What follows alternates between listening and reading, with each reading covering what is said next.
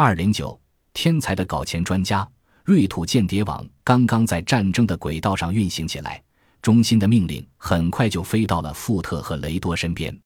要他们加紧发展和扩大情报网。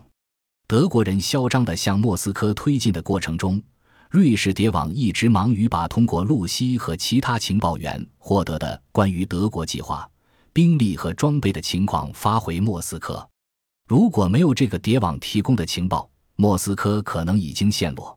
希特勒根本不会料到，他和他的司令官之间来往的无线电报刚刚发出，英国监听站就抄收下来，转发到布莱奇利。几小时内。有关情报就已发往瑞士，然后发往俄国。电报从希特勒的巢穴发出，到他抵达俄国人手中，期间往往不超过二十四小时。这时，由于布莱奇利的英国密码的破译专家破译德国人的雅迷密码的水平越来越高，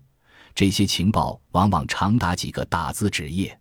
间谍网内负责译码发报的小小司令部人员雷多、富特。哈梅尔夫妇、莱纳都在超负荷地工作，雷多在物色更多的人手帮忙。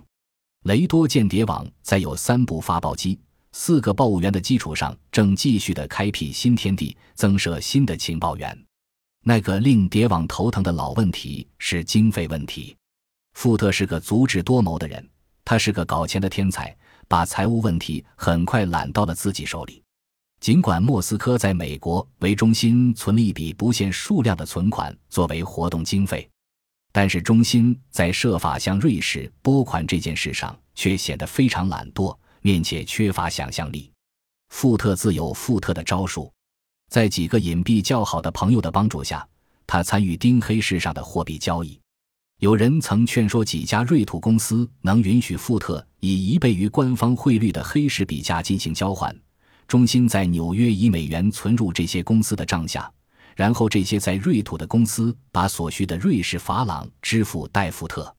富特倒曾利用几家美国公司，但在美国当局加强了对美元的管理后，他又凭交际手腕毫不费力地找到了一些十分乐于从这个洛桑的流亡百万富翁那里赚到一点油水的美国人。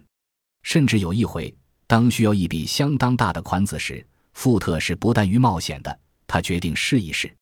他来到洛桑最有威信的一位律师那里，要求官方能帮助把从纽约汇来的钱取出来。有意思的是，那位律师后来回忆说，为使整个交易显得相当有身份，富特还随身带了个货真价实的英国间谍作陪。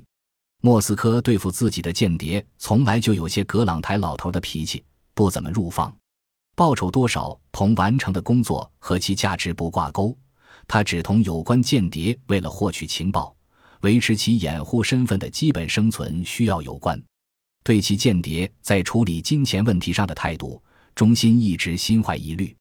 富特尽管看上去有点像个海盗，能够对付任何事、应付任何人，但在处理钱的问题上却一直小心翼翼、谨小慎微，做到收支平衡。在当时。这种情况很适合于他的伦敦上司要他继续以一种显然是老老实实的方式为俄国人服务的意愿，但是，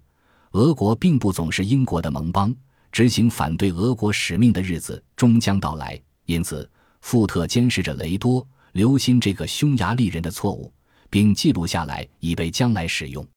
但富特还是尽量创造机会，让雷多走得和英国人靠近一点。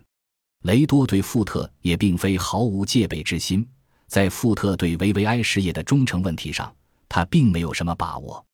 雷多根据富特在西班牙的那段经历及其在瑞士的情况，一直怀疑富特是个英国间谍，只是尚未找出证据来而已。富特与雷多两个人都是久经沙场、技艺高超的神手，互相警惕地盯着对方，掂量着鸡鸭子的一举一动。